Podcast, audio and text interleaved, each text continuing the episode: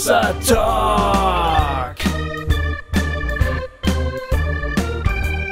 Jay und Goofy erklären die Welt. So, liebe Freunde, wir sind aus der Sommerpause zurück und äh, Hossa Talk ist jetzt wieder da. Wir Ja. freuen uns total.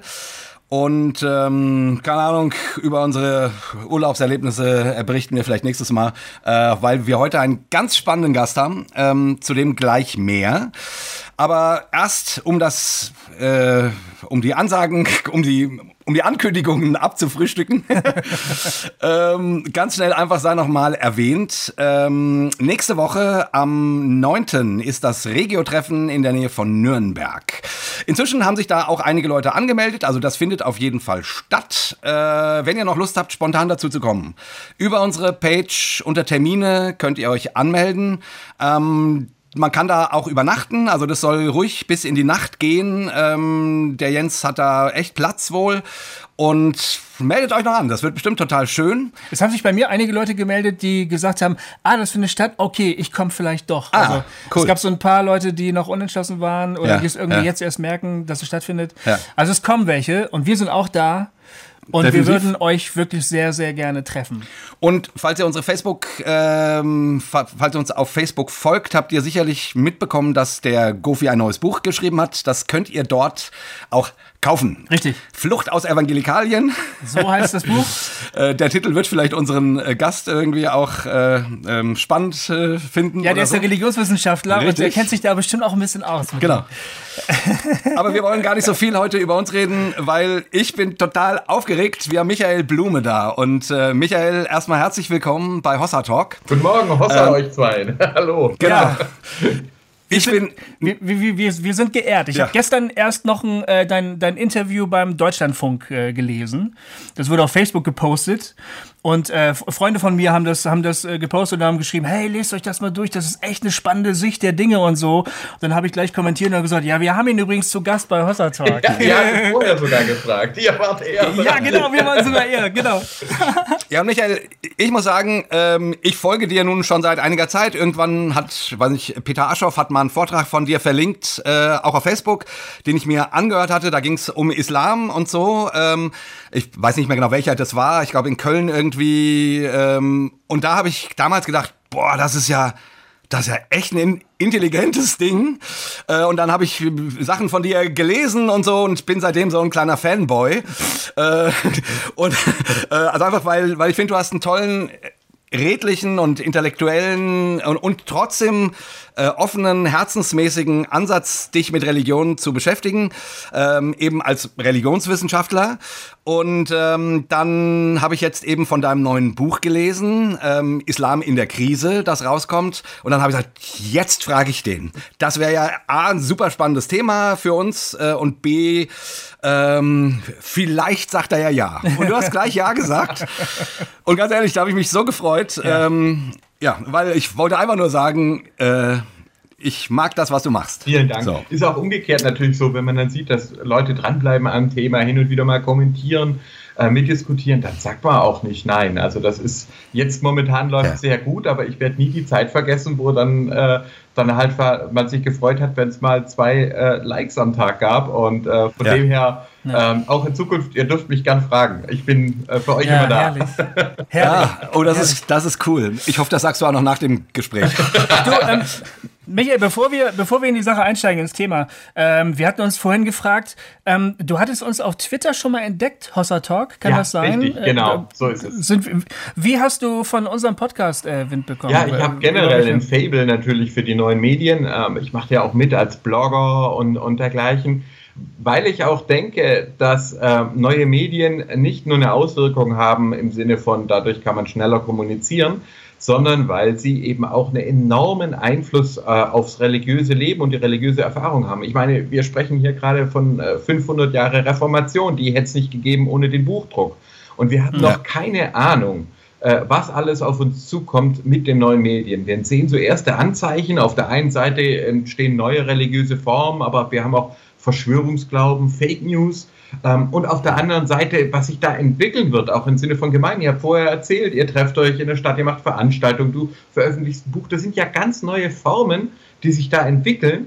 Ähm, und äh, da ist das Mitmachen und Mithören da natürlich Pflicht. Also ich finde das, ich, ne, das ist in der Religionswissenschaft nennen wir das teilnehmende Beobachtung und das macht mit am meisten Spaß. Ja, ja, ja. herrlich. Ja, das ist cool. Ähm, Michael, vielleicht bevor wir zu deinem Buch kommen, erzähl uns doch vielleicht mal ein bisschen was über dich. Ähm, Michael Blume, du wohnst in Filderstadt. Genau. Äh, das ist in, im Schwäbischen. Du klingst aber gar nicht so schwäbisch. Ähm, also erzähl uns mal ein bisschen, wer bist du und was macht man als Religionswissenschaftler? Ja, gerne. Also mein Name ist Michael Blume. Ich bin inzwischen 41 Jahre alt. Ich bin tatsächlich ein Bossi. Also meine Eltern stammen aus der ehemaligen DDR, den neuen Ländern. Kindern. Mhm. Ähm, mein Vater damals Fluchtversuch, Stasi-Haft, also das war so eine richtige, die sind dann freigekauft worden. Und deswegen bin ich hier als nicht-religiöser, äh, auch nicht getaufter äh, in, äh, in Schwabenland gelandet und hier dann aufgewachsen. Ja. Und in einer gewissen Hinsicht äh, bin ich einfach in so eine Vermittlerrolle gerutscht äh, für die äh, türkischen und albanischen, damals sagte man ja noch nicht muslimischen Jugendlichen, war ich ganz klar ein Deutscher, eine Kartoffel, also ein Christ ähm, und umgekehrt aber als äh, Jugendgemeinderat dann auch wiederum derjenige, der überhaupt einen Zugang hatte zu den unterschiedlichen Menschen. Ich habe irgendwie verstehen können, wie das ja. für Leute ist, die nicht, die nicht so richtig angekommen sind oder die sich in der Gesellschaft nicht so richtig wohlgefühlt haben. Bin dann sehr aktiv geworden, Jugendgemeinderat, Junge Union, habe im Ethikunterricht äh, eine tolle Frau kennengelernt, äh, damals äh, eine Jugendliche. Wir sind jetzt 20 Jahre verheiratet und Sarah ist eben ja. Muslimin ja. äh, sodass ich also äh, da den interreligiösen Dialog dann auch wirklich äh, in allen Dimensionen kennenlernte. Kann auch fruchtbar sein. Drei Kinder haben wir zusammen. Und ich bin dann ja. per Erwachsenentaufe bin ich ähm, evangelischer Christ geworden. Und äh,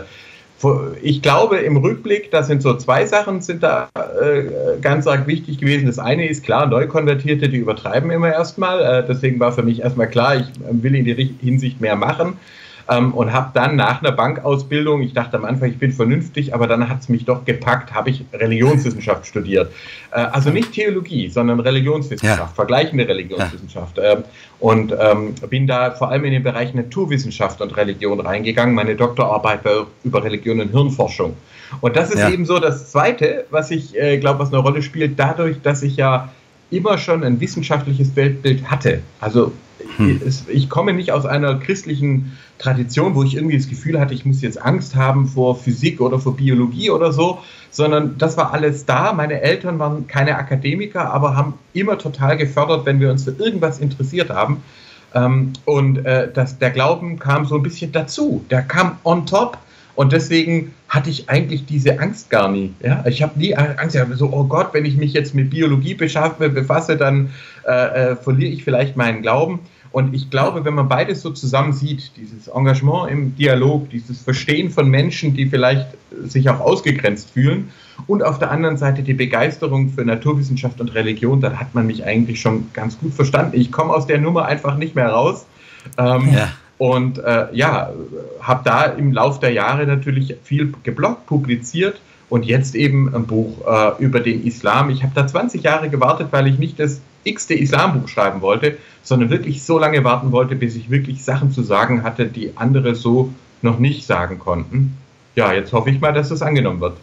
Also ich glaube ehrlich gesagt, das ist dir gelungen. Ähm, ja. äh, ich habe im Vorgespräch eben schon gesagt, ich kannte dich nicht vorher. Ähm, Jay hatte nur gesagt, der, der, Michael Blume, den müssen wir einladen, der ist super. Und ich habe gesagt, na ja, klar, der Jay hat gute Ideen, warum nicht?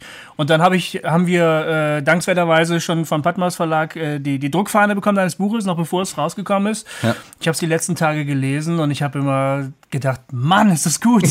und, und, und da sind so viele Gedanken die ich nicht kannte. Ja. Ähm, du hast ähm, so viele Vorurteile, die auch ich hatte, irgendwie äh, aufgespießt und in einer ganz freundlich bescheidenen, aber bestimmten Art auseinandergenommen. Ähm, das hat so gut getan und ähm, ich konnte gar nicht immer, ich konnte es nicht am Stück lesen. Ich habe immer so ein Kapitel deines Buches gelesen, vielleicht mal anderthalb und dann musste ich es weglegen und dann musste es erstmal ein bisschen rotieren. Dann am nächsten Tag habe ich das weitergelesen. Ne? Das war eine ganz, ganz tolle Lektüre. Also ich finde wirklich, das ist dir gelungen. Du, du bringst äh, Dinge auf den Punkt, die unbedingt gehört und gelesen werden müssen. Ja, und ja. vor allen Dingen, also ist es wirklich so, du sagst, oder du, du blickst auf den Islam, ähm, äh, anders. Also nicht so, wie man es gewohnt ist. Also man kennt entweder den Pro- oder den Kontrablick, so.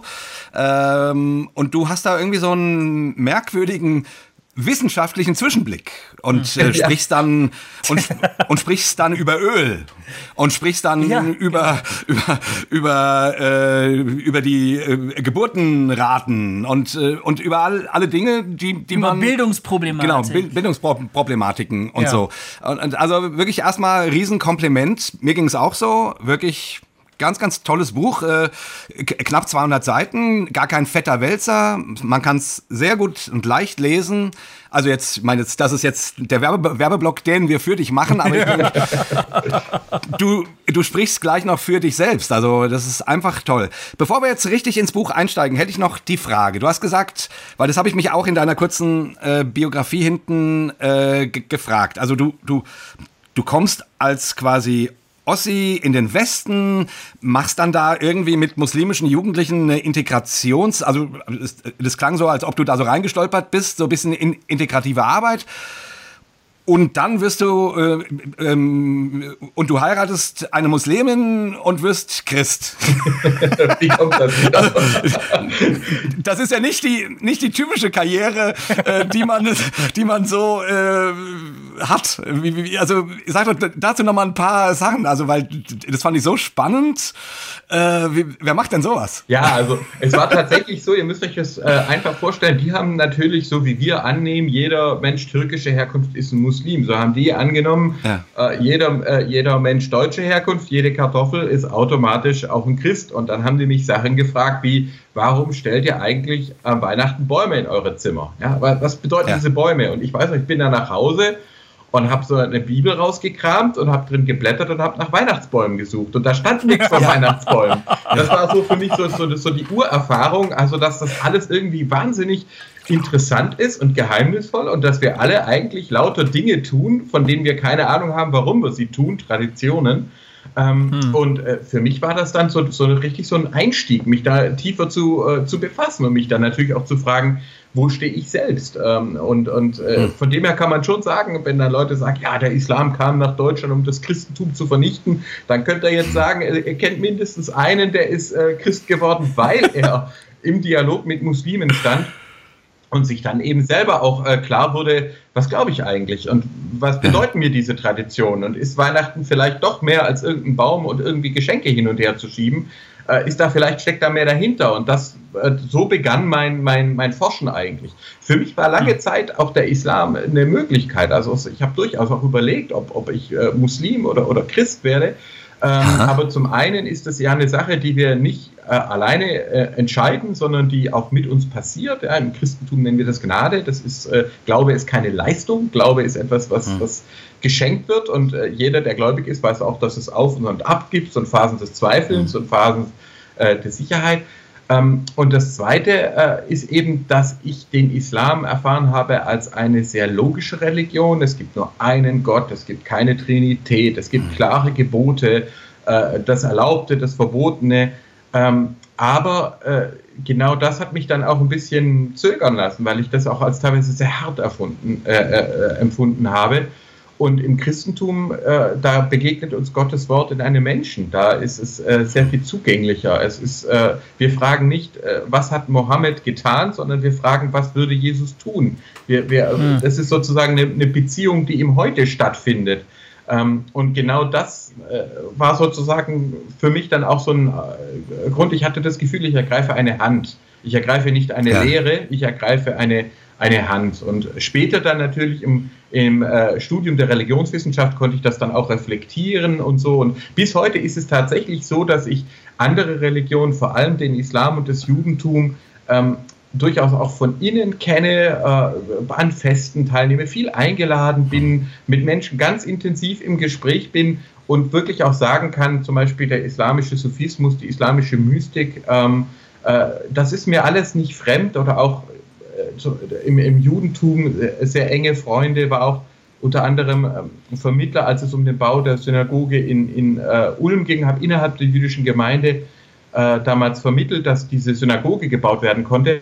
Und diese Innensicht von Religion, das das, auch das Schöne zu sehen, das, was es den Menschen bedeutet und gleichzeitig die Außensicht. Äh, wie wirkt sich das aus? Das ist, glaube ich, das, was äh, ich versuche zu leben und auch als Religionswissenschaftler zu machen. Du hast gesagt, das gelingt mir mit Bezug auf den Islam. Ich behaupte aber, ich, äh, das ist auch meine Haltung im Christentum. Ich bin auf der einen Seite, kann ich im Gottesdienst ergriffen dabei sein und gleichzeitig oder mindestens danach auch sagen, boah, spannend, was ist jetzt eigentlich in meinem Gehirn passiert? Welche Gehirnregionen ja. waren da jetzt aktiv und warum hat mich heute das Licht, äh, das Licht, das da durch die Kirchenfenster gefallen ist, heute ganz besonders getroffen? Ähm, und das versuche ich sozusagen die Innen- und die Außensicht miteinander im Gespräch, äh, im Gespräch zu lassen. natürlich ist Islam in der Krise ein religionswissenschaftliches Buch. Ich spreche da nicht über religiöse Erfahrungen, aber es ist schön, wenn ihr auch äh, wenn angekommen ist, dass ich auch nicht von Religion und vom Islam wie von etwas Fremden spreche, sondern durchaus etwas, das zum Beispiel in meiner Familie natürlich auch begangen wird. Ja, also das, das ja, ja. ich lebe in dem Haushalt hier mit meinen äh, türkischstämmigen Schwiegereltern im gleichen Haus. Wir haben mehr Generationen wohnen. Äh, also Christentum und Islam finden hier täglich statt und be begegnen sich täglich. Wow. Das finde ich total spannend. Also diese, ähm, ähm, keine Ahnung, also gerade wenn du ja mit einer Muslima verheiratet bist, ähm, diskutiert ihr dann auch über, über religiöse Fragen oder ist es einfach so, ja klar, du siehst das aus christlicher Perspektive, ich aus muslimischer. Wie, wie funktioniert denn das bei ja, euch? Weil ich finde das. Das ist durchaus so. Also wir haben äh, damals auch am Anfang natürlich viel äh, drüber gesprochen und äh, ja. Äh, das ist auch, wenn uns Paare, gemischte Paare fragen, wie geht man damit um, sage ich ihnen immer, nutzt die Zeit, wenn der Himmel voller Geigen hängt. Wenn ihr da nicht, wenn ihr da nicht auf einen gemeinsamen Nenner kommt, dann wird es später schwierig. Also was viele ja den ja. Fehler machen, ist, ach ja, Religion ist ja nicht so wichtig. Äh, äh, heiraten wir halt mal und so. Und äh, Betty Mahmoudi, nicht ohne meine Tochter, ist so ein Paradebeispiel dafür. Dann kommt irgendwann die Lebenskrise, dann kommt irgendwann die Sinnfragen und dann ist kein gemeinsames Fundament da. Und wir haben halt hm. von Anfang an da intensiv miteinander gesprochen. Es war für uns ganz klar, keiner zwingt den anderen äh, zu der Konversion. Ich war nicht bereit, ja. äh, muslimisch zu werden. Ich hätte auch von Serra nie erwartet, äh, christlich zu werden, sondern wir haben gesagt, wir lieben und akzeptieren uns, wie wir sind.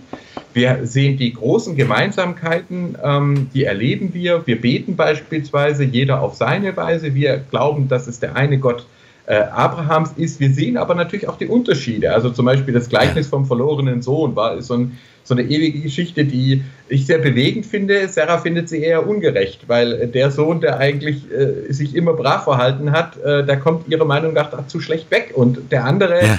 Äh, und, und, also da merken wir schon, dass da Unterschiede sind oder die Trinität, die Dreieinigkeit. Sie war auf einer katholischen Schule, hat ihr Abitur auch in äh, katholischer Religion gemacht und von dem her, sag ich mal, sind die Gespräche da schon auf, äh, auf einem Niveau, äh, das auch anregt. Und äh, ich gebe ihr auch Passagen zum Lesen, wir diskutieren miteinander. Und bei dem Buch auch ganz wichtig war mein Schwiegervater, auch ein, ein Deutsch-Türke, ähm, der äh, auch einfach darunter leidet, was äh, im Namen des Islam geschieht, äh, der sogenannte Islamische Staat, aber auch die Entwicklung in der Türkei. Äh, der, das ist ein, ein, lieber, ganz arg lieber Mensch, der war vier Jahre auf der Schule, der wuchs noch auf, das war eines der ersten Kinder, die überhaupt in, in seinem Dorf auf die Schule gehen durften.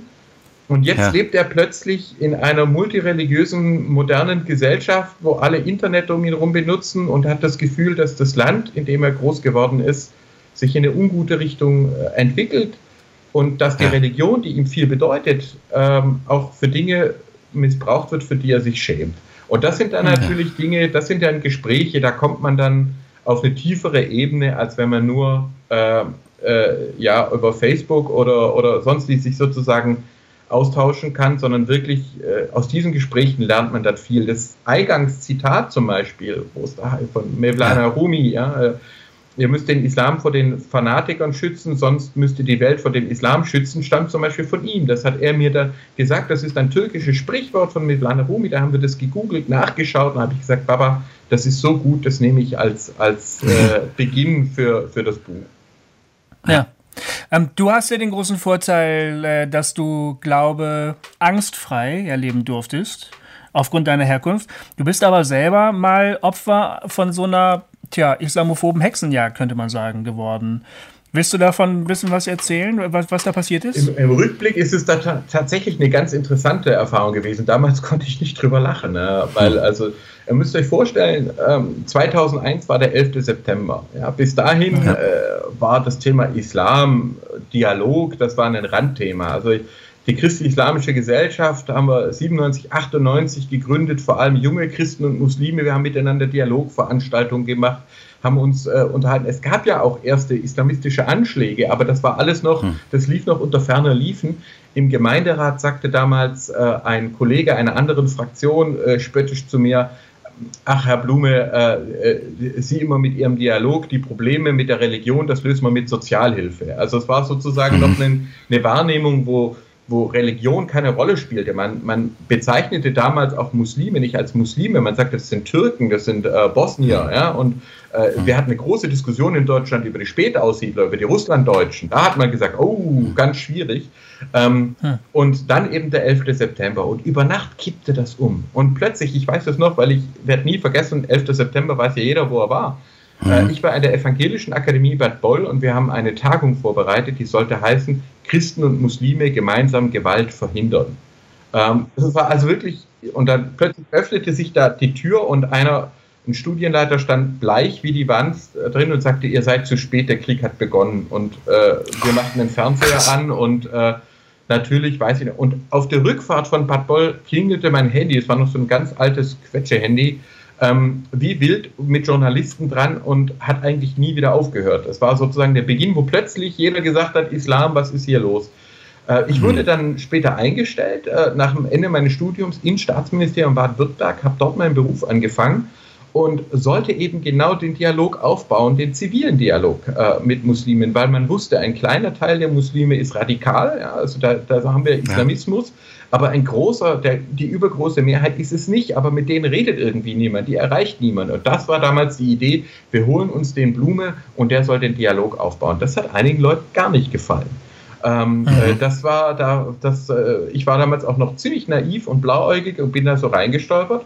Und das Ergebnis war dann, dass äh, E-Mails von mir abgefischt worden sind, ähm, dass diese E-Mails dann von einem äh, türkischen Geheimdienstmitarbeiter an einen Deutschen weitergegeben wurden. Der gab es wiederum Wirklich? an die Zeitung, Puh. Stuttgarter Nachrichten damals, Seite 3, umstrittener Islamberater.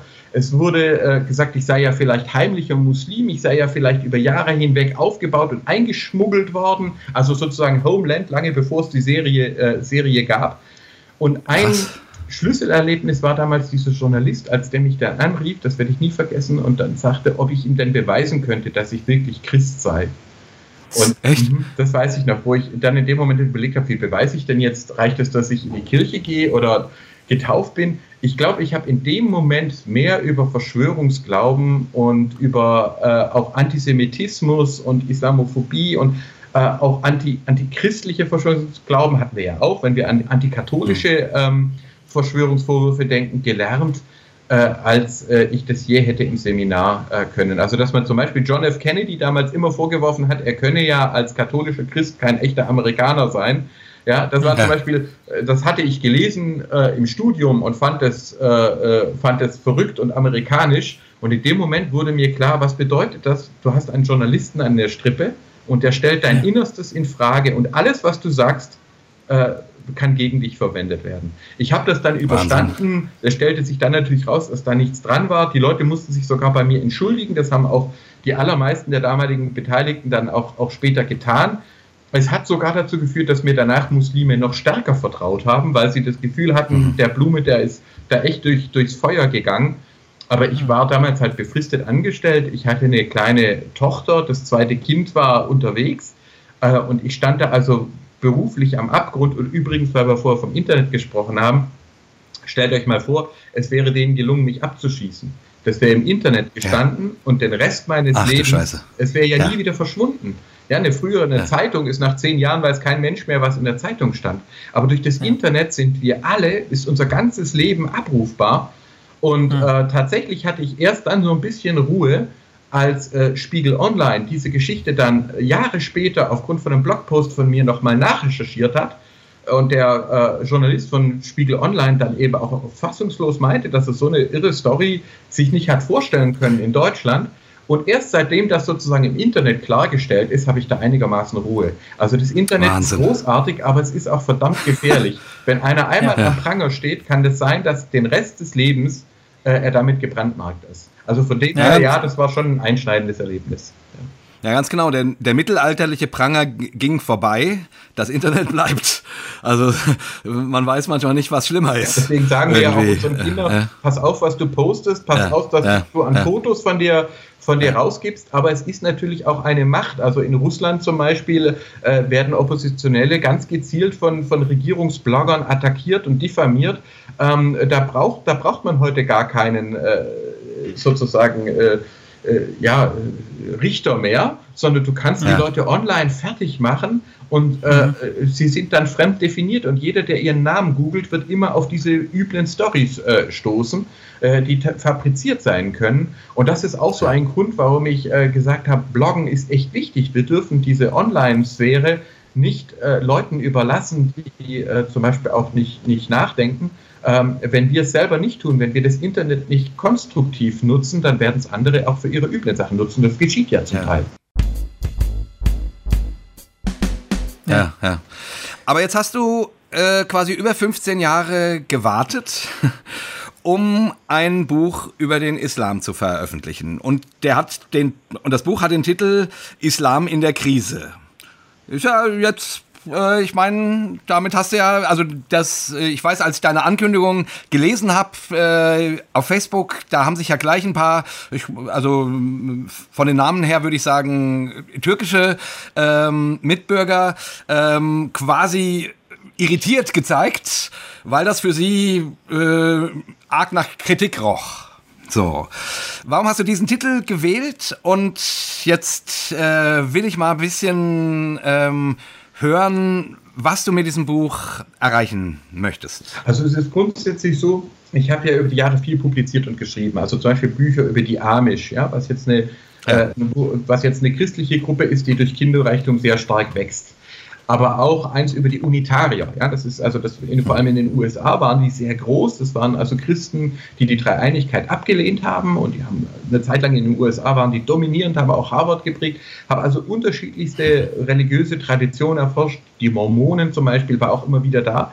Aber tatsächlich hatte ich den Eindruck, im Bereich Islam, da gibt es wahnsinnig viel. Also da erscheinen auch viele Bücher und da brauche ich jetzt nicht noch ja. eins äh, dazu zu schreiben, um die fünf Säulen des Islam zu erklären und so, sondern äh, habe mir gedacht, das ist sozusagen etwas, wenn ich eines Tages ein Buch äh, über den Islam schreibe, dann dann, wenn ich das Gefühl habe, äh, ich habe etwas zu sagen, was momentan äh, einfach nicht gewusst wird.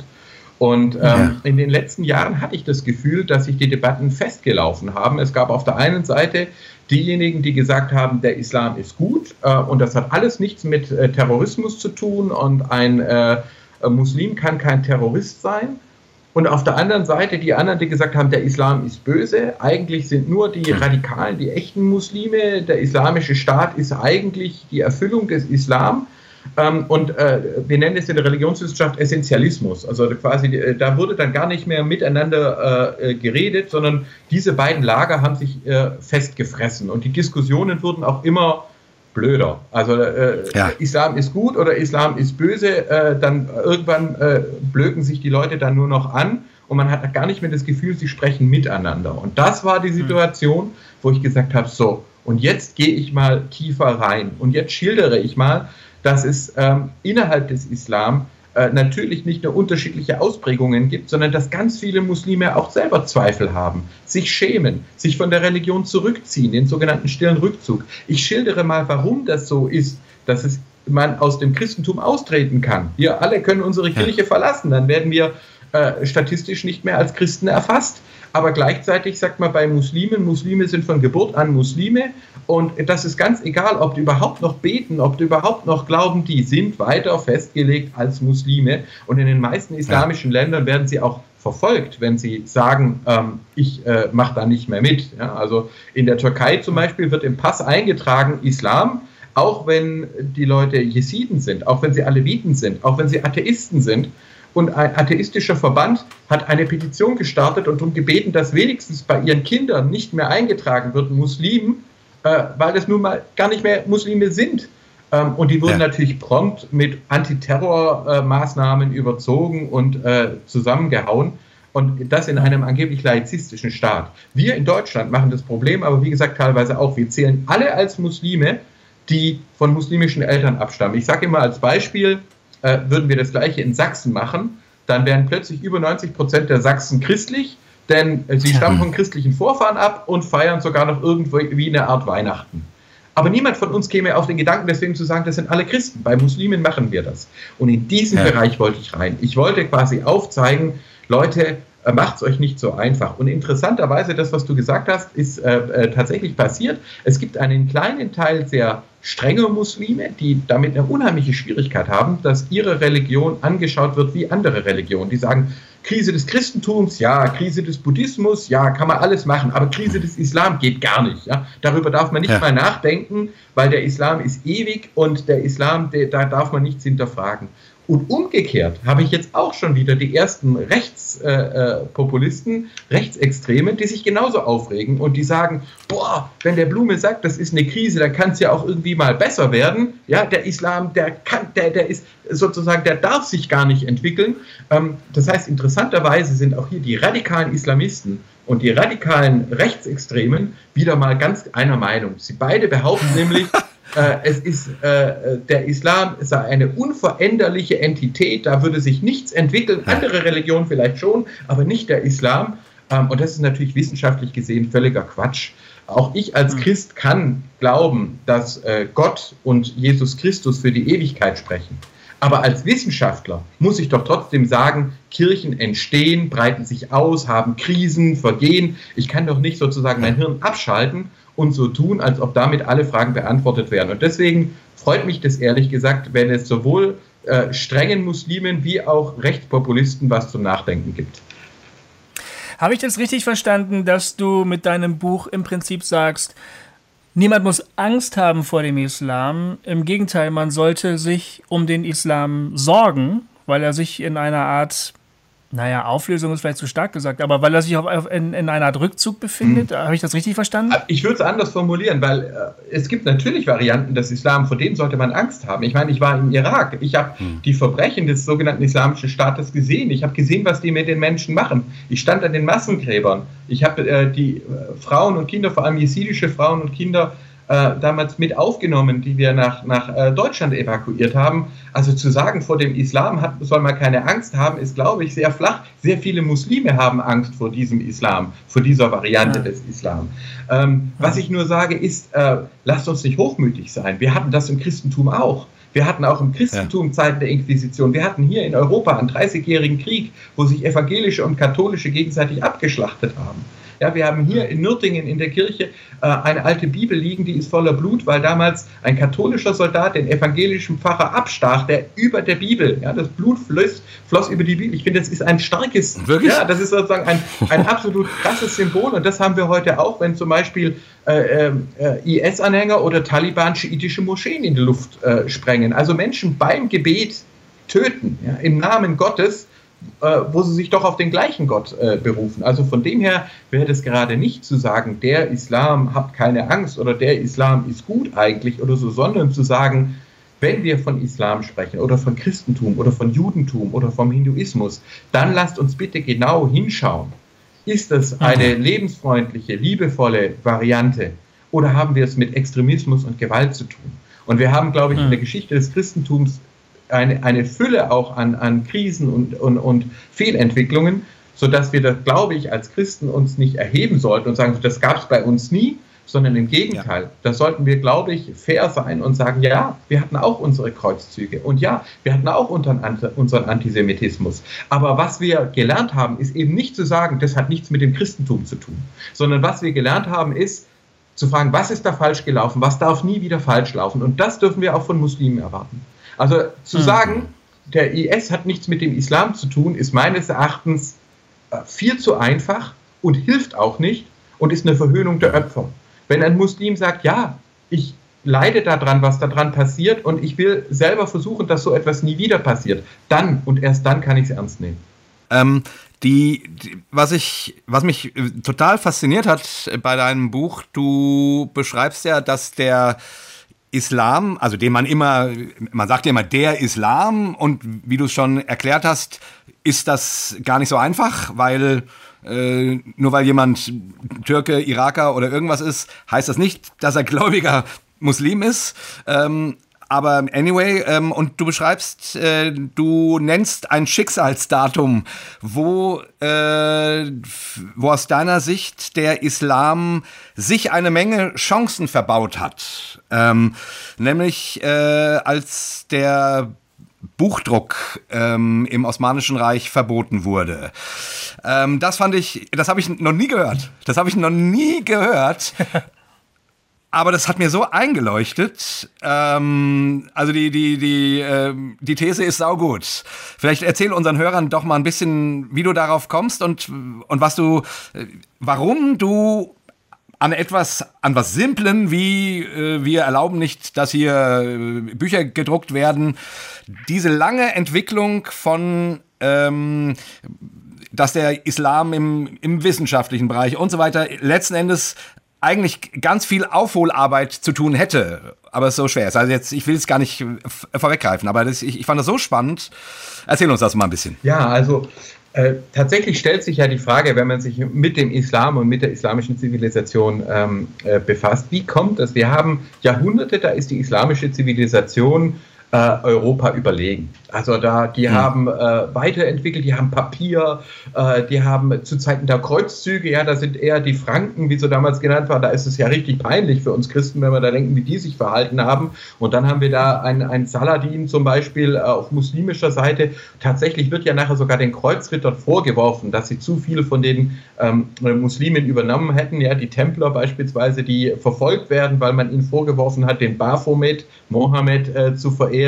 Also das heißt, da merkt man in der damaligen Zeit, 11., 12., 13. Jahrhundert, äh, da hatten wir äh, in Europa einen sehr niedrigen kulturellen Stand, vergleichsweise niedrigen kulturellen Stand, während wir gleichzeitig in der islamischen Welt äh, große Kulturen, Bibliotheken, äh, äh, auch medizinische Hochschulen hatten, die Werke der antiken Klassik, äh, äh, die griechischen und römischen Werke sind zum Teil, äh, zu einem großen Teil über die islamische Welt wieder zu uns zurückgekommen. Ja, die waren hier ja. zum Teil verloren und wurden zum Beispiel in Andalusien übersetzt und dann wieder zurückgebracht nach Europa. Und was ging dann schief?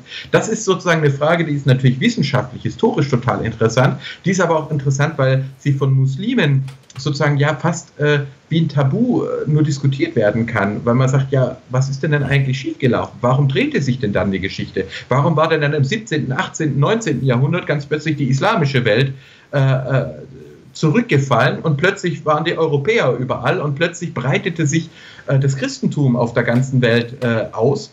Ähm, und äh, da kann man unglaublich komplexe Thesen lesen mit bestimmten Theologen oder die Entdeckung von Amerika. Erdogan bestreitet ja inzwischen, dass das wirklich Christen gewesen wären, die Amerika äh, da zuerst ja. entdeckt hätten. Aber meines Erachtens müssen wir vor allem auf die Medien schauen, nämlich auf den Buchdruck. Äh, die Reformation, die evangelische Kirche wäre nicht entstanden ohne den Buchdruck ohne äh, die 95 Thesen, ob die Luther an, die Schloss, äh, an das Schlosstor, äh, Kirchentor genagelt hat, ist relativ belanglos. Entscheidend war, dass es gedruckt wurde. Tausendfach ja. sich ausbreitete, der Ablass kritisiert wurde, der Papst kritisiert wurde. Plötzlich brach eine ganz neue Entwicklung aus. Noch 100 Jahre vorher sind frühere Reformatoren einfach verbrannt worden. Die hatten keine Chance, sich so groß auszubreiten. Ja. Erst durch den Buchdruck äh, geschah das. Und wir haben dann bei Luther natürlich die Lutherbibel, wir haben in Großbritannien die King James Bibel, wir haben einen enormen Aufschwung äh, der Lese, äh, der, also des Lesens. Auch Frauen sollen plötzlich lesen, Mütter sollen plötzlich lesen. In evangelischen Gebieten gibt es geradezu eine Explosion an Literalität. Ähm, und genau das hm. haben wir in der islamischen Welt nicht. 1485 verbietet Sultan Bayezid II. den Druck arabischer Buchstaben, denn die gelten als heilig und nur die gelehrten Ulema, nur die, die eine jahrelange Ausbildung äh, äh, genossen haben, dürfen diese Zeichen schreiben. Und damit verhinderte er die Entwicklung des Buchdruckes im Arabischen, aber auch im Osmanischen und Persischen, die auch mit arabischen Ziffern ähm, äh, äh, geschrieben wurde, mit arabischen Buchstaben. Und das Ergebnis ist, die islamische Welt bleibt stabil, viel stabiler als Europa. Sie hat keine mhm. Reformation, keinen 30-jährigen Krieg, keine Aufklärung alles, wir in Europa brodelt es, bricht auseinander. Aber es entwickelt sich auch. Um 1800 mhm. haben wir in Deutschland Goethe, Humboldt, Schiller, ja, die Gebrüder Humboldt, äh, mhm. zwei sogar. Hier geht richtig, hier geht richtig was ab. Ja? Da ist sozusagen äh, die Hälfte der Deutschen kann lesen und schreiben. In Großbritannien auch. In Portugal 20 Prozent kann lesen und schreiben. Im Osmanischen Reich 2 bis 3 Prozent. Das Islamische Reich stagniert. Die Wissenschaften stagnieren. Und bis heute ist es für Muslime ein großes Trauma, dass sie sagen, wir wissen gar nicht, was los war. Gerade waren wir noch die Herren der Welt und standen bis mhm. vor Wien und ganz plötzlich war alles weg. Und das wird sozusagen mhm. dann in der islamischen äh, äh Geisteswelt leider bis heute meistens mit Verschwörungsmythen erklärt. Ja, das waren Verschwörer, das waren Christen, Missionare, das waren Juden, das waren Freimaurer. Und diese Verschwörungsmythen, nicht mal mehr die stammen aus der islamischen Welt. Die Leute glauben nicht, dass Djinn irgendwie eine Weltverschwörung leiten, sondern sie haben die Verschwörungsmythen aus dem Westen übernommen. Freimaurer, Illuminaten, Bilderberger, die gefälschten Protokolle der Weisen von Zion. Man kann in einer gewissen Hinsicht sagen, große Teile der islamischen Welt haben gutes wissenschaftliches Wissen zurückgewiesen und haben den größten Schund und Schmutz aus unserer Kultur übernommen. Und deswegen sieht die islamische Welt heute auch so aus. Dass sich die Leute, man kann nicht eine Demokratie aufbauen, wenn der Regierungschef dem Oppositionsführer ständig vorwirft, er sei Teil einer Verschwörung und umgekehrt. Dann entsteht keine Demokratie. Äh, keine Demokratie. Im 20. Jahrhundert kommt dann noch das Öl dazu, der verhängnisvolle Einfluss des Öls. Wenn wir also diese drei Schichten nehmen, Verbot Buchdruck, Verschwörungsglauben und Einfluss des Öls, dann sehen wir, warum der Islam heute in dieser katastrophalen Situation ist, in der er sich befindet. Gibt es dann überhaupt gar nicht das Potenzial für Reformation im Islam? Muss man dann äh, sagen, so ganz fatalistisch, ja, also die Dinge stehen so schlecht, es gibt sozusagen nicht die Brainpower dafür, es gibt ähm, nicht die, die, die politischen, die demokratischen Verhältnisse dafür, es gibt nicht die wirtschaftlichen Bedingungen dafür, dass man jetzt sagen könnte, der Islam muss sich verändern, also packen wir es an. Also müssen wir dann sagen, sorry, schade, äh, das Thema ist gegessen oder, oder hast du da mehr Hoffnung? Naja, also eine Zeit lang sah es ja wirklich so aus, als ob die Türkei dieses Brückenland sein könnte. Das Land, das sozusagen moderne und, und äh, Islam versöhnt, äh, Demokratie und Islam zusammenbringt. Auch in der muslimischen Welt haben viele Menschen in die Türkei geschaut und haben gesagt, das ist das Vorbild für uns. Und dann haben wir unter Erdogan äh, den Streit auch mit der Gülen-Bewegung, Korruption, mhm. ähm, zerfällt die, dieser, dieses äh, Ding. Und heute fällt die Türkei massiv zurück. Und es passiert übrigens genau das Umgekehrte wie damals im Osmanischen Reich. Damals sind viele Christen und Juden ins Osmanische Reich geflohen, weil es dort Religionsfreiheit gab. Ja? Und der damalige Sultan hat ja. gespottet, die Europäer seien so doof, dass sie ihre besten Untertanen äh, würden sie seinem Reich zur Verfügung stellen. Noch im Zweiten Weltkrieg ähm, äh, sind viele Deutsche, die vor den Nazis äh, fliehen mussten, in der Türkei untergekommen und haben dort große Beiträge geleistet. Äh, in der Türkei, das wird bis heute sehr anerkannt. Also auch Atatürk, der damals äh, äh, quasi sagte, die Deutschen ähm, äh, die vertreiben ihre besten Leute, wir nehmen sie gerne auf und machen was draus. Heute ist es umgekehrt. Äh, die Akademiker fliehen aus der Türkei, die Gebildeten fliehen.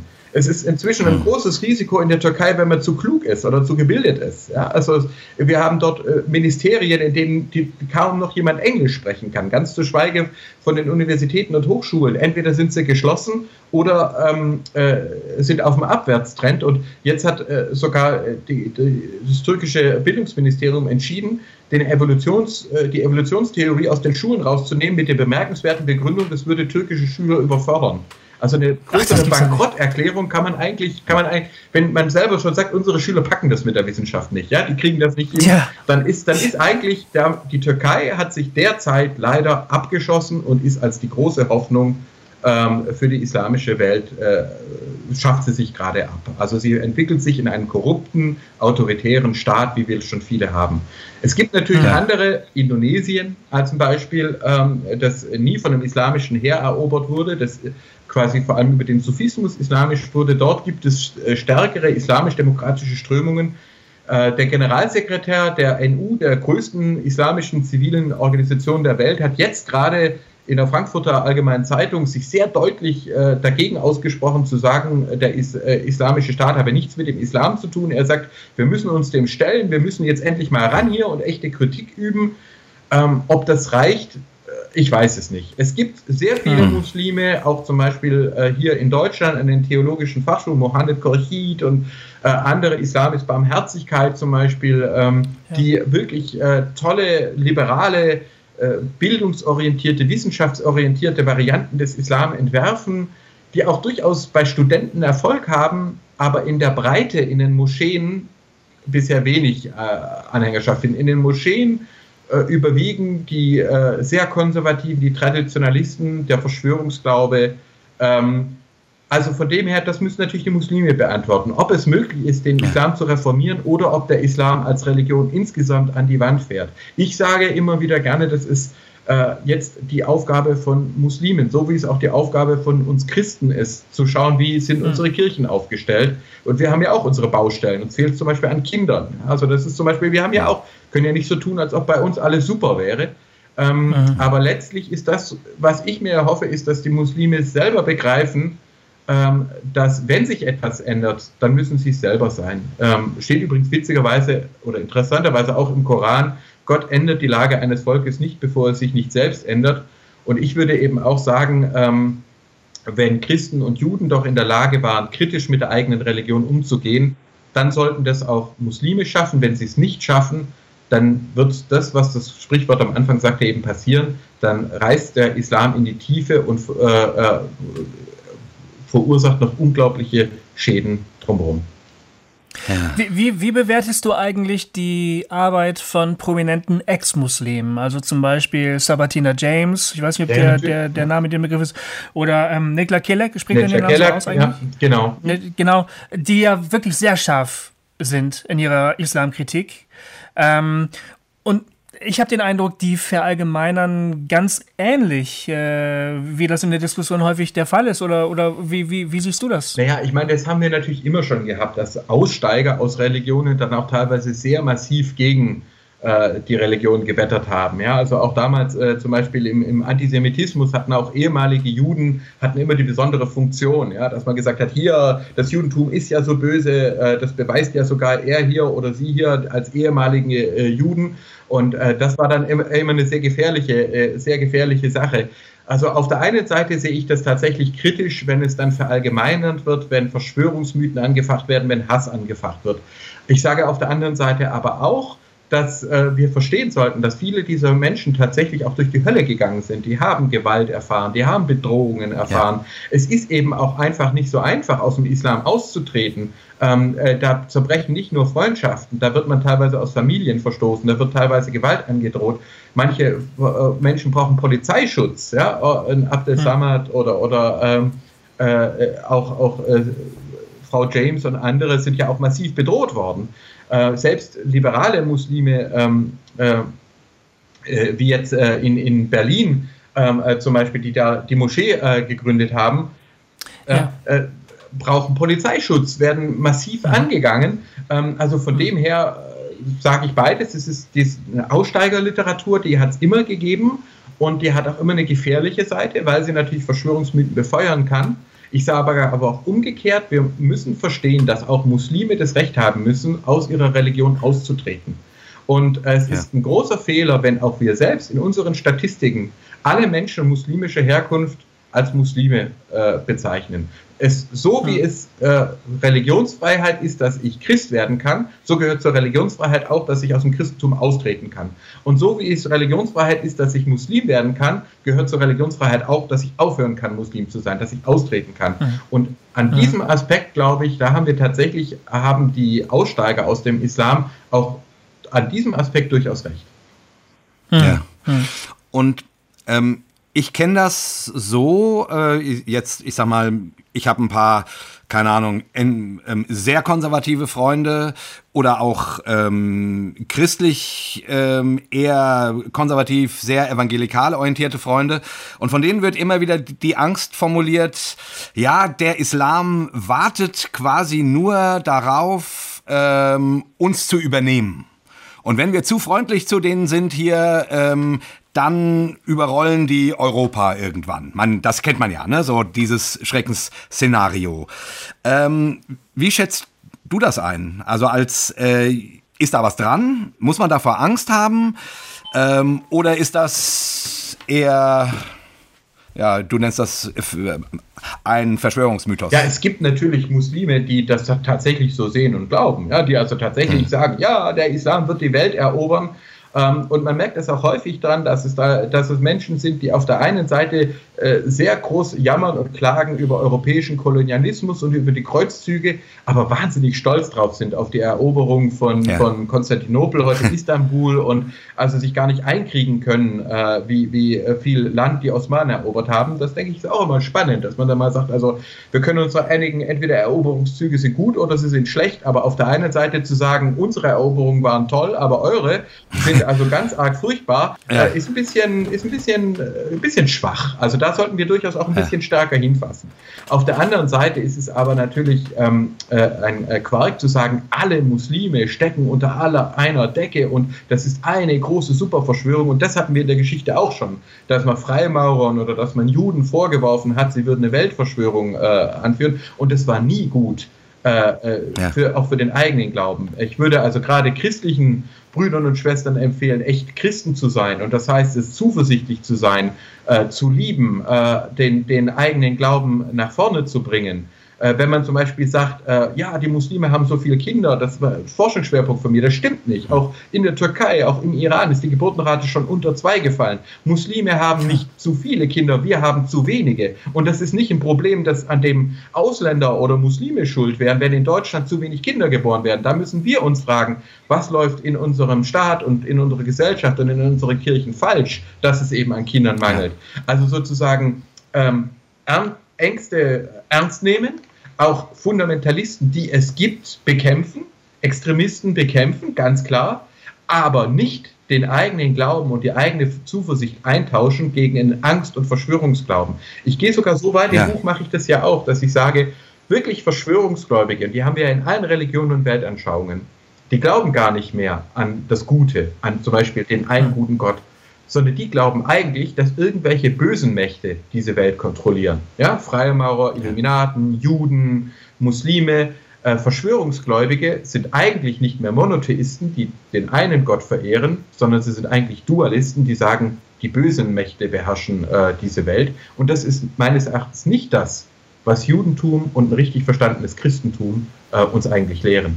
Die sagen, hab Vertrauen, geh nach vorne, ähm, leb deinen Glauben, liebe ähm, und äh, äh, vertraue auf die Gnade, vertraue auf Gott. Und dann brauche ich keine wilden Verschwörungsmythen und keine rechtsextremen Parteien dafür.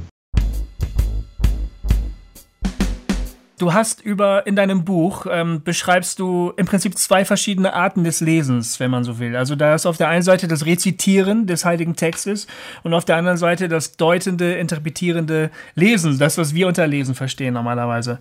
Nun ist es unter konservativen Christen kann es einem passieren, mir ist das schon passiert, dass äh, gesagt wird, bei aller Kritik und bei aller Angst vor dem, vor dem Islam, aber was die Moslems uns auf jeden Fall voraus haben, ist, dass sie den heiligen Text noch ernst nehmen, dass sie ihn noch wirklich als heilig annehmen, dass sie ihn annehmen als der Text, der da nun mal steht, während wir immer anfangen zu deuten, zu interpretieren und so weiter. Und ähm, ähm, ich wusste nie so recht mit diesem Vorwurf äh, umzugehen, bis ich dein Buch las und gedacht habe, ja, Moment mal, es gibt ja Lesen und Lesen. Ähm, könntest du unseren Hörern diesen Unterschied vielleicht mal kurz erklären? Ja, das ist zum Beispiel ein sehr spannender Befund aus der Hirnforschung. Äh, Detlef Linke war das, ein, ein, äh, deutscher Forscher, der das zuerst entdeckt hat und äh, seitdem äh, wird der Befund immer stärker. Ähm, es macht einen riesigen Unterschied, ob ich ein Alphabet lese mit Vokalen oder ohne Vokale oder mit weniger Vokalen. Also Hebräisch und Arabisch sind äh, schwach vokalisiert. Das heißt, Vokale äh, sind entweder gar nicht drin oder werden zum Beispiel nur durch Punkte angedeutet. Wenn ich ein hm. nicht vokalisiertes Alphabet wie Hebräisch oder Arabisch lese, dann ähm, ist mein Gehirn ganz anders darin äh, äh, beschäftigt. Es muss, die rechte Hemisphäre muss die Vokale einfügen. Wort für Wort ist eine ganz intensive Arbeit damit verbunden. Ähm, und dann stört auch alles andere. Dann will ich keine Bilder haben, dann will ich keine Musik dabei haben. Deswegen haben hm. wir im Judentum und im Islam äh, die Rezitation äh, wo die Menschen wirklich in der Schrift versinken. Das kann man nicht nur bei Muslimen sehen, auch bei Juden, wenn sie dann wirklich quasi in der, in der Schrift und der ganze ja. Körper ist, ist drin und äh, es ist sozusagen, sie gehen in den Flow, die, Schrift, die Schrift wird zu einem Raum religiöser Erfahrung, ähm, in, der, äh, in der man auch nicht, nicht gestört werden will durch irgendwas anderes. Und was passiert mhm. vor dem Auftauchen des Christentums? Die Bibel wird übersetzt ins Griechische, die Septuaginta. Ähm, später mhm. dann auch ins Lateinische, die Vulgata. Heute haben alle äh, christlichen äh, äh, Bibeln vokalisierte Alphabete. Sogar in den äh, arabischen äh, Bibelschriften werden die Vokale eingefügt, werden angezeigt, äh, werden punktiert. Das war also aus, außerordentlich spannend. Wir haben deswegen auch die andere Schriftlesung, Schriftrichtung. Wir lesen von links nach rechts, nicht von rechts nach mhm. links. Unser Gehirn gerät nicht in einen Trance-Zustand, Oh, jetzt habe ich einen kleinen Sohn. Hallo. Hallo. Hallo, Zachdin. Hallo. Ich bin gleich fertig, ich komme gleich. äh, äh, sondern äh, da ist sozusagen die, ähm, äh, die, die, die Schrifterfahrung eine ganz andere. Ja, äh, was dann auch wir dann haben, Paulus, der dann sagt, äh, der Buchstabe tötet, der Geist belebt. Die frühen Christen hm. brauchten plötzlich wieder ähm, Musik, Bilder, Passion. Die Geschichte von Jesus macht in einer, in, in unserer äh, Schrifterfahrung einen ganz anderen Sinn. Ähm, und gleichzeitig lesen wir aber auch anders. Wir können, wenn man stundenlang die Bibel liest, äh, gerät man nicht in den Trance-Zustand, man kriegt Kopfweh, weil es eine, eine ganz andere Art des Lesens ist. Es ist ein analytisches Lesen. Wir gehen mit der Schrift ganz anders um. Gottes Wort im Christentum ist nicht die Bibel, es ist Jesus. Es ist, äh, wir, es ist eine persönliche Beziehung, die wir, äh, die wir aufbauen. Und deswegen ist es also falsch, äh, Mohammed und Jesus und äh, Koran und Bibel zu vergleichen. Sondern wenn überhaupt, dann müsste man sagen, Gottes Wort im äh, Christentum ist Jesus Christus und im Islam ist es der Koran. Und die Bibel, die berichtet von äh, Jesus Christus, so wie Mohammed ja. und die Sunna vom Koran berichtet. Also da ist sozusagen werden Äpfel mit Birnen verglichen. Ähm, mhm. Und letztlich ist das ein ganz großes äh, Problem, auch bei Muslimen, dass äh, äh, ein ganz großer Teil ähm, äh, entweder den Koran überhaupt nicht mehr lesen kann oder aber, das hat selbst meine Frau erlebt, sie lernen nur die arabischen äh, Dinge nachzusprechen, ohne den geringsten Einblick zu haben äh, in die Bedeutung und in das, was das Ganze, ohne auch einen kritischen Umgang mit der, mit der, mit der Schrift überhaupt zu lernen. Und das ist natürlich ein ja. ganz großes Problem. Ja. Aber würdest du dann sagen, also, äh, also daraus höre ich jetzt, dass du sagst, im Islam fehlt quasi dieses analytische, kritische Lesen. Ja das, was wir quasi ausschließlich was machen, uns auch manchmal uns so den Glauben schwer macht. Ja, viele Leute verlieren ja. beim ja. Theologiestudium zum Beispiel gerade in echte Glaubenszweifel und das werfen konservative ja. Christen auf und die sagen, Mensch, ihr lest ja die Bibel, ihr lest ja so kritisch und ihr guckt dann immer, wann ist das entstanden und, und, und hinterbohrt alles. Das gab es in den Hochzeiten der islamischen Tradition auch, aber es ist leider, leider überhaupt nicht mehr äh, überhaupt nicht mehr der Stand. Die allermeisten können entweder nur den Koran runter rezitieren oder aber sie haben eine hm. westliche Bildung. Dass man beides gemeinsam haben kann, ist heute leider, leider die große Ausnahme.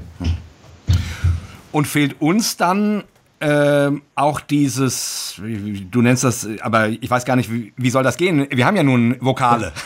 ähm, in der Sprache, aber quasi dieses rezitierende Lesen, das wäre bei uns dann wahrscheinlich eher Meditation oder genau. sowas, oder? Also ich meine, man also, könnte jetzt natürlich witzig hingehen und könnte sagen, wir probieren mal, ob wir eine Bibel, was passiert, wenn wir Bibeln ohne Vokale lesen, ob wir dann auch in, ob wir dann auch in Trance-Zustände kommen, aber ich glaube, in unserer eigenen Tradition, die hat ja reagiert. Also was wir, was ja. wir sozusagen entwickelt haben, ist eine reiche Tradition an Musik, eine reiche Tradition an Ritual, an Kunst, ja, also äh, an, an das, wenn man sich eine Synagoge und eine Moschee mit einer Kirche vergleicht, dann ist es ja auf einen Blick deutlich, ja, dass wir natürlich, wir gehen anders mit Bildern um, wir gehen anders mit Licht um, wir gehen anders mit ja. Musik um, ja, zu einer Kirche gehört, äh, zu einem Gottesdienst gehört Musik, der, auch der Gesang dazu und ich würde also jetzt nicht sagen, dass der eine den anderen imitieren muss, äh, weder müssen Juden und Muslime ja. das Christentum imitieren, noch umgekehrt, aber wir können ja unsere jeweiligen Stärken entwickeln. Und da würde ich eben tatsächlich sagen, im Christentum, das ist vielleicht auch etwas, das wir ähm, äh, auch anerkennen, dass es unterschiedliche äh, spirituelle Bedürfnisse gibt. Äh, manchmal genießen wir alle den evangelischen Wortgottesdienst, äh, der hochabstrakt uns äh, äh, damit Ideen vollhaut. Aber beim anderes Mal wollen wir vielleicht auch einfach schweigen, Licht, Musik, wollen vielleicht auch einfach eine eine religiöse Erfahrung haben und mit, mit Gott uns Gott nähern äh, und uns mhm. Da glaube ich, würde ich quasi sagen, sollten wir unsere eigenen Stärken auch sehen, zu begreifen, dass nicht in, für jeden Menschen und nicht in jeder Lebenssituation die gleiche Art von religiöser Antwort die richtige ist, sondern dass wir ein Reichtum haben, den wir durchaus auch pflegen sollten. Ich glaube, die, die katholische Tradition, die hat diese Kontemplation der totalen Stille, oder? Wo man gerade versucht, nicht zu beten, nicht zu mhm. denken, keine Bilder zu betrachten, sondern sich der Gottheit einfach nur auszuliefern, so in der Ruhe. Ich könnte mir vorstellen, dass das vielleicht so eine gewisse Ähnlichkeit hat. Denn du, du beschreibst in deinem Buch auch eben, dass dieses Koran-Rezitieren, oder das, du hast es gerade eben auch gesagt, dass es ja wirklich eine spirituelle Erfahrung ist. Es ist, ist, ja nicht der, wir denken, oh, das ist ja langweilig, aber ich nehme an, der, der gläubige Jude, der gläubige Moslem nimmt das als eine wirklich sehr starke spirituelle äh, Sache ja, wahr. Ne? Dabei fließen oft Tränen. Das ist für die Leute der Flow. Also ja. das ist, äh, man ist dann mhm. wirklich bei Gott und ich glaube, Christen kennen diese wundervollen Momente auch, wo äh, ja. Das, und in der Hirnforschung wiederum können wir unterscheiden zwischen Religiosität und Spiritualität. Religiosität ist das soziale Verhalten zu den höheren Wesen, zur Gottheit. Ja, wenn ich mich im Gebet wende, wenn ich den anderen anspreche als du, ja, wenn ich da in einem, äh, in einem, äh, in einer Begegnungssituation bin. Spiritualität ist das Auflösen des Ichs das ist eine Aufhebung der, der Ich-Grenzen. Das sind ganz andere Bereiche dann im, äh, beteiligt im Gehirn. Und wir haben zum Beispiel im Buddhismus, äh, Zen-Buddhismus oder so, auch Traditionen, die das ganz ohne Gott machen. Ja? Die dann quasi sagen, äh, mhm. äh, wenn du den Buddha siehst, dann töte ihn. Das würde ein Christ niemals, äh, niemals mhm. sagen können, weil wir ja, mhm. äh, wir suchen ja die Nähe. Ja? Aber für einen ähm, äh, Zen-Buddhisten ist auch der Buddha im Nirvana nicht mehr existent und auch der Buddha hat zu verschwinden. Es hat alles in, im Nirvana sich aufzulösen. Ähm, und von dem her ist das schon wichtig. Also tatsächlich können wir sehen, in der Mystik, in den Spiritualitäten der Religion gibt es große Beobachtungen, äh, Überschneidungen, mhm. ist auch aus der Hirnforschung klar, weil wir haben ja nun mal ähnliche Gehirne, ganz egal, ob wir Hindus, Christen, Juden oder Muslime sind. Ähm, ja. Aber äh, wir erreichen das eben auf unterschiedlichen Wegen. Und ich sage das auch, ich bin Wissenschaftler, aber ich möchte im Gottesdienst durchaus auch mal äh, so erreicht werden, dass mein Herz, äh, meine Spiritualität mhm. angesprochen wird. Ich brauche nicht immer nur die Hochtheologie. Ich kann unter Umständen auch mal völlig ergriffen sein, wenn einfach mal ein ordentlicher Gospel äh, mich mhm. und die Menschen um mich herum erfasst und für einen Moment aus vielen eines wird. Äh, das ist dann, mhm. glaube ich, schon, was wir im Christlichen eben auch haben. Wenn zwei oder drei in meinem Namen versammelt sind, bin ich mitten unter ihnen. Das ist vielleicht die christliche Form der Spiritualität. Und deswegen noch einmal, wir können andere Formen der Rezitation äh, respektieren und besser auch wissenschaftlich verstehen, aber das heißt doch nicht, vielleicht sogar im Gegenteil, dass wir unsere eigenen Formen deswegen geringer schätzen sollten, vielleicht sogar eher mehr. Mhm. Mhm. Aber sag mal, dazu noch eine Frage, die im, im Judentum ist es ja so, ne, da gibt es dann eben diese äh, rezitative Frömmigkeit und gleichzeitig haben die ja so ein, so ein ganz starkes ähm, Debatten-Ding. Ja, ähm, ja in ihrer Religion. Also die haben doch dann irgendwie einen relativ guten, guten Ausgleich zwischen, zwischen rechts und links, äh, linker ähm, Hemisphäre im Gehirn gefunden, oder? Ja, das ist sogar, äh, weil das ja. finde ich ist sogar sehr spannend, ja, äh, weil sie haben das äh, so im, im, ersten Jahrtausend nach Christus werden, wird die hebräische Bibel masuriert. Das werden also kleine Vokalzeichen angebracht ähm, und man sieht, dass, wie sich das auch sofort auswirkt. Es ist ganz spannend. Mhm. Trotzdem hat natürlich Hebräisch weiter diese, diese äh, Funktion. Und ich würde generell sagen, äh, dass wir im christlich-jüdischen Dialog äh, vielleicht einfach mal wegkommen sollten von nur Theologie, sondern tatsächlich auch mal mhm. anschauen sollten, wie organisieren sich eigentlich jüdische Gemeinden? Wie findet dort der Gottesdienst statt? Wie schaffen die es, so kinderreich zu sein? Orthodoxe jüdische Gemeinden, ich habe ja ein Buch über die Haredim, über die Ultraorthodoxen äh, geschrieben, weil die mit zu den kinderreichsten Religionsgemeinschaften äh, der Erde gehören. Christen haben wir zum Beispiel die Amish, aber nicht jeder kann leben wie ein Amish. Mhm. Ähm, und äh, mhm. da würde ich quasi sagen, ähm, wir können aus religiösen Traditionen wie dem Judentum, die Jahrtausende auch von Verfolgung äh, überlebt haben, die diskriminiert wurden, ähm, da, von denen können wir eine Menge lernen. Ähm, äh, es ist ein Landesrabbiner, selber acht Kinder, hat mir mal gesagt, das zitiere ich ja auch im Buch, äh, wir haben über Jahrhunderte nicht mal Konvertiten aufnehmen können. Wir durften gar nicht, aber wir haben in jeder Generation Menschen verloren. Die einzige, unsere einzige Chance waren unsere großen Familien. Und wenn man sich das anschaut, äh, dann sind jüdische Gemeinden da oft ganz arg toll. Ganztagesbetreuung, ähm, äh, Schulen, Stipendien für arme Familien, Stipendien für Begabte.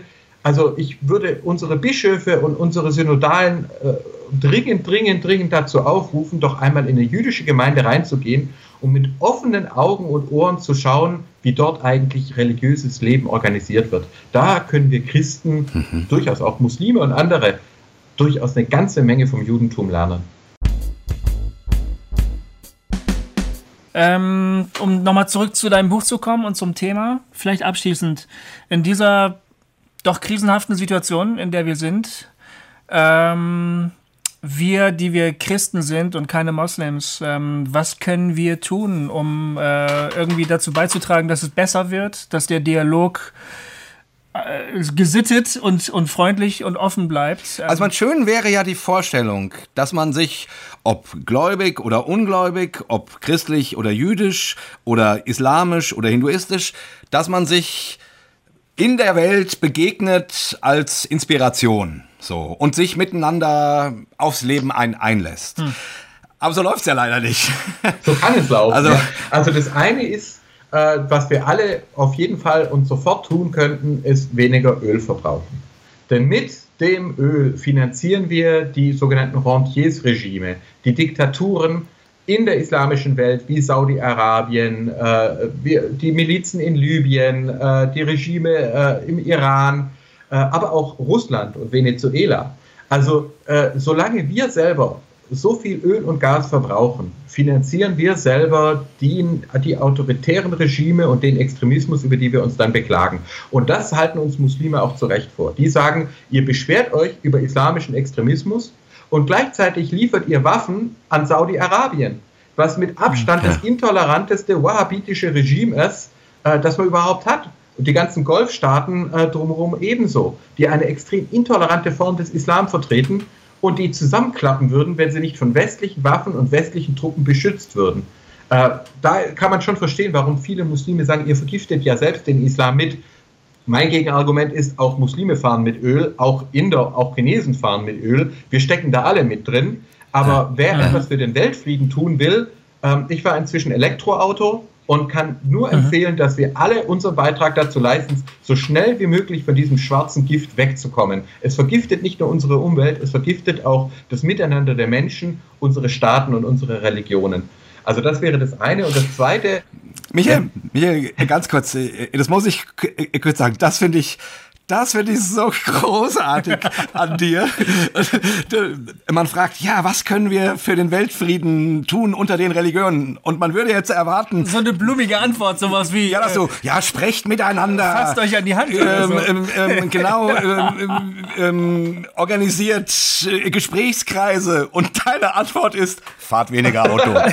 Super. Nein, fahrt, fahrt bessere nee, das Autos. ist echt fantastisch. Fahrt bessere Autos. Fahrt endlich ja, oder Autos. Das, wenn die deutsche Autoindustrie Industrie statt zu schummeln ordentliche Elektroautos entwickelt hätte, dann wären wir heute schon in Sachen Weltfrieden ein Stück weiter. Solange wir dieses Gift ver verheizen, finanzieren wir autoritäre Regime und Terrorgruppen. Und das ist ein Zusammenhang, der ist in der, in der Politikwissenschaft seit Jahrzehnten bekannt. Ich hatte den schon im Studium, das weiß nur kein Mensch. Die Rentierstaatstheorie, ah, da denken die Leute immer noch, das hat was mit Rehtieren zu tun. Das ist eine der besten ja. politikwissenschaftlichen Theorien und es ist uns Wissenschaftlern nicht gelungen, dieses Wissen aus den Elfenbeintürmen an die Öffentlichkeit zu bringen. Und das ist etwas, äh, wo ich hoffe, dass wir gerade mit Blogs, mit Podcasts und so weiter, dass da vielleicht weiterkommen. Ja. Äh, und das Zweite ist, und dann kommt natürlich die Gesprächsebene. Ja, also das ist klar, natürlich. Aber doch. Also dann auf dieser zweiten Ebene sind wir Christen eben dann auch aufgerufen, wirklich äh, Zeugen des Friedens zu sein, Zeugen der Liebe zu sein. Und ähm, äh, ich kann nur sagen, es ist doch kein Zufall, dass derzeit sehr viele Muslime zum Christentum übertreten. Wir haben ja praktisch in allen Gemeinden derzeit Leute, die sich taufen lassen. Warum? Ich habe es im Irak erlebt. Die Leute haben mir gesagt, Michael, ich sehe, was im Namen des Islam getan wird und gleichzeitig nehmt ihr Christen Flüchtlinge auf. Sogar teilweise Menschen, die euch hassen. Und äh, ihr seid ja echt, ihr, ihr macht ja echt das Richtige. Das ist natürlich nicht immer hm. leicht und das geht auch manchmal schief. man hat nicht nur dankbare Leute, man hat auch undankbare, man hat sogar extremistische Leute dabei. Aber generell hm. ist Liebe und ist äh, das, das Zugehen auf andere Menschen keine schlechte Idee. Es hat uns auch keiner versprochen, ich habe zumindest nicht in der Bibel gefunden, dass es immer leicht sein würde. Also da stand eher drin, das wird teilweise richtig, richtig heftig. Aber ehrlich gesagt würde ich sagen, wenn wir uns daran orientieren und wenn wir also Christen sind im, im Sinne von positiven Grundorientierung, dann brauchen wir vor keiner Religion oder Weltanschauung Angst zu haben, sondern dann können wir tatsächlich auf, gemeinsam auf eine bessere Zukunft zu gehen. Und dann hat auch das Christentum wieder eine Zukunft. Wenn wir noch als dritten Punkt ein paar mehr Kinder dazu tun, dann hätte ich gar keine Angst mehr. okay, und, und vielleicht noch mal ähm, Letzte Frage. Äh, ja, nee, das war gerade so gut. Ja, ich weiß, es war so gut, aber ich habe trotzdem noch zwei. Ja, also, das weiß ich doch. Ich hätte gerne noch ein Statement von dir, weil man ja immer, äh, immer diese Debatte ist. Ist der Islam nun eine Religion des Friedens oder eine Religion der Gewalt? Hm. Ne? Diese beiden Lager gibt's ja. Die einen sagen so und die, und die, und die anderen so. Wie, wie schätzt In du das? In einem ein? Satz kann ich es beantworten. Wie bei jeder anderen Religion auch. Christentum, Islam, Judentum. Religion ist das, was wir Menschen daraus machen. Gott mag ewig sein und die Wahrheit mag ewig sein, aber das, was wir daraus machen, ist immer unsere Interpretation. Und deswegen ist die Aussage wie äh, der Islam ist gut oder das Christentum ist böse völliger Quatsch. Es gibt wunderbare Varianten des Christentums, äh, die voller Liebe und Wahrheit sind. Und es gibt Varianten des Islams, äh, die derzeit voller Terror und Gewalt sind und umgekehrt. Religion ist immer, was wir Menschen daraus machen. Und äh, diese Verantwortung, die nimmt uns auch niemand ab. Und äh, wenn ich mir anschaue, wie Jesus äh, äh, das Weltgericht schildert, wo er dann, also wo dann unterschieden wird zwischen denjenigen, die sich den Armen, den Hungrigen, den Kranken äh, zugewandt haben und denen, die es nicht tun, da finde ich keine Aussage davon, dass man einen richtigen Katechismus parat haben musste oder die jetzt richtige Zauberformel wie im alten Ägypten, sondern da finde ich ganz klar, dass Gott darauf schauen wird, was habt ihr getan? Wie habt ihr euch miteinander verhalten? Äh, und da können wir, glaube ich, alle nur auf Gnade hoffen. Ob wir Christen sind, Muslime, Juden, anders oder Nichtglaubende. Ähm, mhm. Religion ist immer, was wir daraus machen. Jo. Super. Ja, das, okay, alles klar. Äh, gutes Sch Sch Schlusswort. Ähm, ja, äh, danke, das war ein fantastisches Gespräch. Ja, vielen Dank. Äh, wir kommen auf dein Angebot, wenn das immer noch steht, garantiert nochmal zurück. Ich würde irgendeine andere Sendung mit dir nochmal total gerne Ey, über, über Hirnforschung machen. Genau, Spiritualität und, und, und, und Hirnforschung, das wäre, das wäre, also, das wäre genau. ein Gedicht. Das, das wäre ein Gedicht. Also nächstes Jahr das bin ich dann nochmal dabei und dann machen ja. wir Spiritualität ja, und Hirnforschung, schön. okay? Ja, super, super, super. Vielleicht noch am Schluss, wir, äh, die, die Bundestagswahl steht an. Du bist der CDU-Mann, ne? Ich bin CDU-Mitglied, ja. ja. Willst du unsere Hörer kurz noch dazu bringen, CDU zu wählen oder so? Ich möchte die Menschen einfach aufrufen, überhaupt wählen zu gehen. Ich bin nicht in der, ja. ist, ich bin nicht in der CDU, weil ich äh, behaupten würde, äh, es ist nur eine Partei, die Recht hat und alle anderen sind schlecht, sondern ich bin in der CDU, weil ich glaube, dass eine Demokratie nur leben kann, wenn Menschen sich engagieren und einbringen. Äh, zum Beispiel gibt es hm. keine Wahlen, wenn wir keine Auswahl haben. Und äh, von dem her ist mein Aufruf an alle Menschen da draußen, geht wählen und äh, lasst die Extremisten links, rechts oder äh, religiös, äh, die lasst er weg. Aber unter den Demokraten gibt es so eine reiche Auswahl ähm, und da, da findet sich für jeden was. Super. Michael Blume, Islam in der Krise. Kauft ja. euch dieses Buch, es lohnt sich. Es lohnt sich wirklich. Sehr. Wir verlinken das auch natürlich, natürlich. in den Show Notes. Ja. Ähm, und äh, dein Blog findet man wo? Äh, auch bei Spektrum der Wissenschaft, äh, bei den Zylogs. Er heißt Natur des Glaubens. Natur des Glaubens. Okay, also wenn man Natur des Glaubens googelt, dann so findet man da einen. Genau. Oder Michael Blume wahrscheinlich genau. auch, ne? Klar. Äh, ich freue mich Also schaut euch das mal. Äh, und werde natürlich auch ja. vom Blog hin verlinken, dass vielleicht auch noch ein paar von meinen Blogleserinnen und Bloglesern. Ja, das wäre spannend. Das wäre toll. Ähm, und dann entsteht das ja auch eine Form des Dialoges. Macht's gut, gell? Kennst du, kennst, kennst du unser, kennst du unser Abschiedsritual? Wir müssen unser Abschiedsritual ja, äh, ja. Äh, machen. Bei, bei unserem, äh, mit jedem unserer Gäste äh, rufen wir unseren Hörern ein dreifaches Hossa Ich bin zu. dabei. Das hat sich, so, das hat sich so etabliert, ja. Also, liebe Leute, vielen Dank, dass ihr zugehört habt. Wir verabschieden uns äh, mit einem dreifachen Hossa. Hossa. Hossa. Hossa. Hossa. Hossa. Vielen Dank, Michael. Macht's gut. Macht's gut. Ja, Dankeschön. Tschüss. Hossa Talk. Jay und Goofy erklären die Welt.